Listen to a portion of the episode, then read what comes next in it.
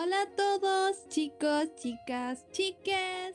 Bienvenidos a otro episodio de Cianicha Astral.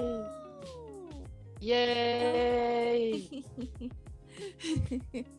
Estamos muy contentas de poder estar en otro episodio con ustedes para poder seguir compartiendo y aprendiendo sobre el mundo de la astrología en la medida de que no sea agotador para nadie. Otra vez somos Tania y Soy la Cata. Yes. Y estamos listas para entregarles la información de hoy que va orientada a los signos y sus categorías. La primera categoría de la que hablaremos hoy será la que divide a los signos del zodiaco por su modalidad. Está dividida en tres grupos y estos tres grupos contienen cuatro signos. A esto también se le conoce como el término de la cuadruplicidad. Esta categoría permite diferenciar a los signos y asociarlos con los ciclos de las estaciones del año. La primera de los formatos en los que, de los grupos en realidad, en los que se puede dividir a los signos de esta manera, son los signos cardinales. Como mencionaba Cata hace unos minutos, cada uno de estos grupos representa una, un espacio dentro de las estaciones y los cardinales representan el inicio. Y dentro de ellos mismos también se manifiesta ese- esa energía como de empezar, de impulsar. Dentro de esta categoría están los signos de Aries, Cáncer, Libra y Capricornio. Y cada uno de ellos manifiesta dentro de su propia área y su propio elemento lo que sería la energía de un inicio, con el cual se empieza el camino de lo que sería la manifestación de esta energía. El segundo grupo corresponde a los signos fijos. Eh, están relacionados con la energía de la estación en sí misma. Por ejemplo, el medio del invierno, el medio del verano, donde se manifiesta en plenitud lo que es la estación en sí. Y corresponde a los signos Tauro, Leo, Escorpio y Acuario. Si tomamos en cuenta que refleja la plenitud de las estaciones, se pueden encontrar características relacionadas con ser estable, tener una gran determinación y un compromiso constante si es que la persona de estos signos se siente comprometida. La tercera y última modalidad corresponde a los signos mutables. En términos de lo que representan, corresponderían más a al cierre de las estaciones y esto se manifiesta en la flexibilidad que tienen para amoldarse a las circunstancias futuras, a los cambios que están conscientes que deben ocurrir y que muchas veces invitan, y también a una facilidad para darse cuenta cuando estos son necesarios y no están ocurriendo.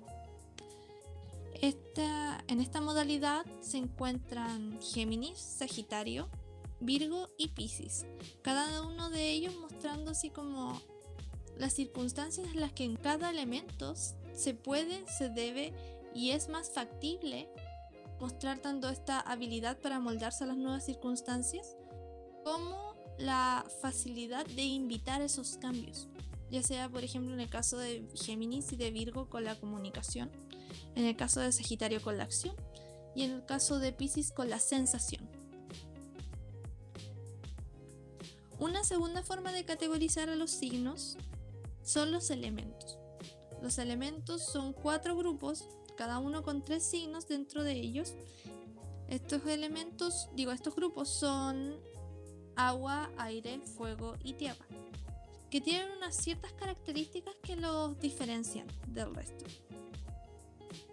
El primero de estos elementos es el fuego. Está asociado a la audacia, a la energía, es decir, como andar moviéndote de arriba abajo. Eh, la rapidez, en el sentido de la que intelectualmente está como siempre pendiente, estimulados y siempre como que andan pensando. No tanto como los de aire, pero son de pensamiento rápido. Y el optimismo. Eh, clásico optimismo que se le asocia a Sagitario, o los fiesteros de Leo, o lo rápido de Aries, que, se asocia a esta energía. Y bueno, los signos, como ya dije antes, que pertenecen a este grupo son Aries, Leo y Sagitario. El segundo elemento es el aire. El aire se caracteriza principalmente por representar el pensamiento, la lógica, la comunicación, la conexión sin tanto acción de por medio como podría tener los signos de fuego, sino que más bien basada en el intercambio de ideas, en el procesamiento de ideas y en, la construcción de vínculos en base a esas ideas. Los signos que componen esta, este elemento son Géminis, Libra y Acuario, y si uno los, los observa es bastante claro cómo se manifiesta, este, se manifiesta esa energía en ellos. Disculpen. Géminis, por ejemplo, manifiesta muy bien esa energía cuando comentamos que es el signo de la comunicación, que las personas geminianas tienen una gran capacidad para hablar, para conversar, para charlar, para, para bromear incluso, que es aplicar esa lógica, ese pensamiento rápido en el conectar con otras personas en una forma de, de conexión, de charla, de, de, de, hablar, en el fondo, de intercambio de ideas. Por otro lado, Libra manifiesta esa energía en el uso nuevamente de ese intercambio de ideas, ahora para construir vínculos unipersonales. Ya sea charlando, conociendo y aprendiendo de esas otras personas para poder construir esta, esta nueva idea junto a ellos. Y Acuario finalmente manifiesta, es, manifiesta más por el lado de la lógica, del pensar, del procesar, del sacar nuevas ideas y del usar las formas de comunicación para unir a esas personas bajo estas nuevas ideas. Posteriormente sigue el agua. El agua corresponde más bien a las emociones, a las sensaciones, a las intuiciones, a un sentir que no se puede procesar particularmente, no se puede así como tratar de entender, porque va mucho más directamente a lo que es la, percepción no verbal. Esas cosas que uno siente y entiende sin, sin ponerle palabras muchas veces. A este elemento corresponden los signos de cáncer, escorpio y piscis.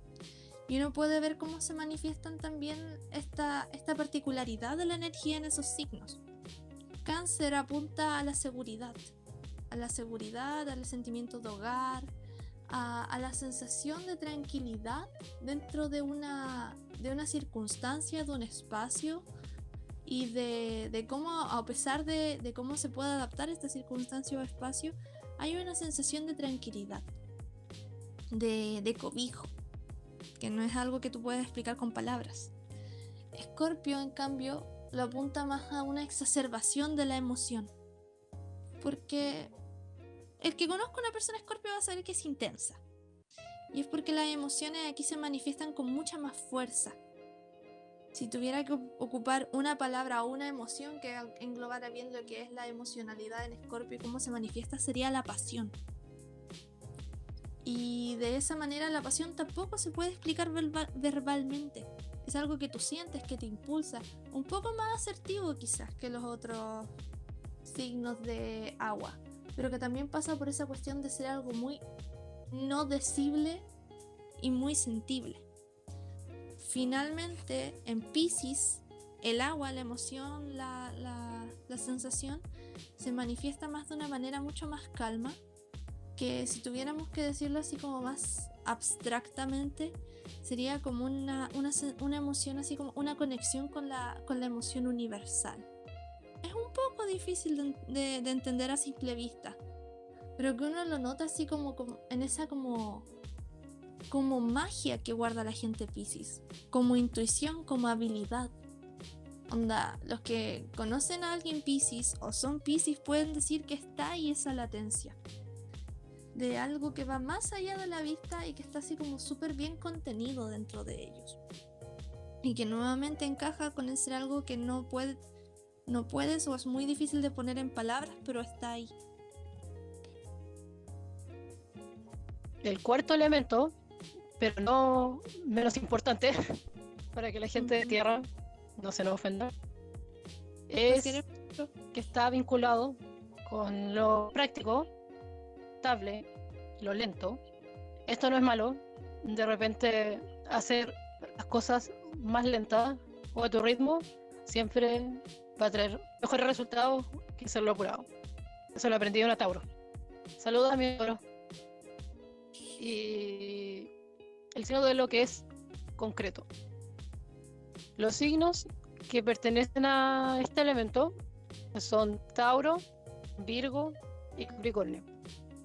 en el caso del signo Tauro, se nota mucho la influencia de la Tierra porque suele ser estables y lentos.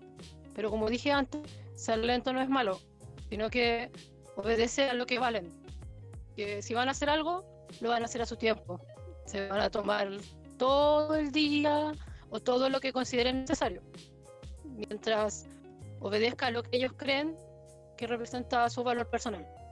Luego está Virgo, que está asociado directamente con práctico, que es ordenado, el esquema de hacer las cosas, pero también muy dinámico. Los tres signos, Virgo es el más dinámico porque tiene influencia de Mercurio y que Mercurio rige a Géminis también. Entonces se dice que es un signo de tierra, pero con cualidades un poco más de aire. Por eso más fáciles de ver que son buenos para gestionar, que ordenan las cosas, que hacen detalle. Es trabajo de campo, si pudieras ponerlo en un término práctico. Y está Capricornio, que está asociado con lo que es más concreto, que es ejercer la responsabilidad, el liderazgo, pero siempre enfocado hacia, hacia algo colectivo y hace manifestar algo en conjunto o algo tangible. Como ya escuchamos estos cuatro elementos, siempre están divididos en tres. Y esto ocurre porque de alguna manera los signos tienen un proceso de desarrollo. Con esto, nadie es mejor que el otro, de ninguna forma, pero son como pasos en que la energía se va desarrollando. Por ejemplo, los primeros cuatro, que son Aries, Tauro, eh, Géminis y Cáncer, están relacionados con reconocer la energía, así como la primera, el primer acercamiento que puedes tener a eso, o como la semillita. Después vienen como los intermedios, que serían eh, Libra, eh, Virgo, Leo y Escorpio, que están relacionados con una transición intermedia, en el sentido de que ya reconoces que esa energía pura existe, pero tienes que aprender cómo a, relacionarla con otros, o de repente socializarla. Y después viene la última, que se dice que es como la, la masterización de entender la energía, que sería Capricornio, Acuario, Pisces y Sagitario. Y se supone que es como cuando ya da el siguiente paso y ya entiendes cómo funciona la energía. Y la última categoría en la que están englobados los signos son las polaridades. Vamos a llamar a la primera categoría de esta división signos positivos. Siento que mejor nombre dadas las posibilidades. Los signos positivos por lo general son signos que van más hacia la extroversión, hacia la asertividad y hacia la toma de acción, también hacia la lógica. En general incluyen todo lo que sería signos de aire y signos de fuego, o sea, Aries, Leo y Sagitario por un lado, Géminis, Libra y Acuario por el otro lado. El siguiente grupo es la polaridad negativa. Son los signos de agua, que sería cáncer, escorpio y piscis. Y los de tierra, Tauro, eh, Virgo y Capricornio. Las cualidades suelen ser que son introvertidos, receptivos y suelen ser de un comportamiento más calmado o más tranquilo en comparación a la polaridad positiva. Ahora, si tomamos en cuenta los nombres que tienen las polaridades, se les conoce mayoritariamente como los signos femeninos, que sería el equivalente a la polaridad negativa que pusimos aquí, y están los masculinos, que se asocian a la polaridad femenina. Y personalmente eh, quería plantear este tema porque precisamente estamos en una época social, o ya desde mucho tiempo en realidad, en que la feminidad no es algo pasivo, no es algo que represente como algo que sea pasado, pasable a llevar por ser receptivo o tranquilo y viceversa. La masculinidad no incluye solamente andar como moviéndote y ser dinámico y ser extrovertido. No, que son energías complementarias. Entonces, por eso no quisimos pues, poner el término femenino o masculino. Pero si investigan, se puede encontrar por esa, por esa dicotomía. Y eso tiene que ver mucho con el origen de la astrología, que al igual que la mayoría de las cosas que nos rigen hoy, tienen una construcción patriarcal y machista. Y que hay gente en la astrología que no se lo cuestiona, y eso es cosa de ellos, y gente como nosotros que sí hace el ejercicio porque una mujer. Y la, mi postura feminista va en eso, que con esta postura, toda la realidad que tienes, tienes que aprender a remirarla.